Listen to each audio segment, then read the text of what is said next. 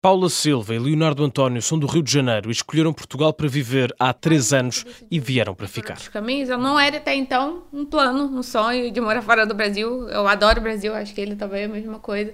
Mas apenas as questões ficaram um pouco complicadas, aí decidimos. A televisão está ligada e a conversa à mesa gira em torno das eleições do Brasil. Sentada também à mesa, a pequena Gabriela Pinta, sem preocupações sobre o futuro do país. São as primeiras eleições presidenciais que esta família acompanha fora de casa e este ano promete. Até porque agora a gente tem um candidato populista, né? No último não tinha. É, então agora é, são dois.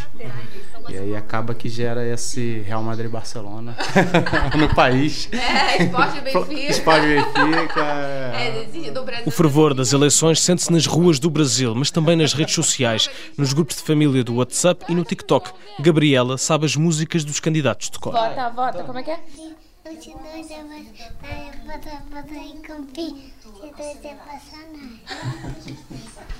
Não, olha, isso não quer dizer que ela...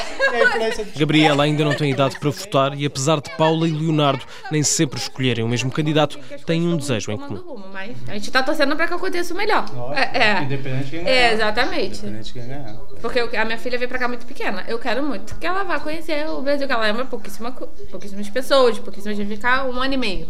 Tá cá. Prometem só ir dormir no dia essa 30 coisa depois de dos todos os votos contados. Vão estar vestidos a rigor e entre o vermelho de Lula e o amarelo de Bolsonaro escolhem uma terceira opção, a camisola do Flamengo. Ah, a gente vai estar com essa aqui, ó, com certeza. Independente de Lula, porque vamos ganhar a Libertadores, tivemos o Tetra agora. Então a gente vai estar de vermelho, independente de quem vai ganhar.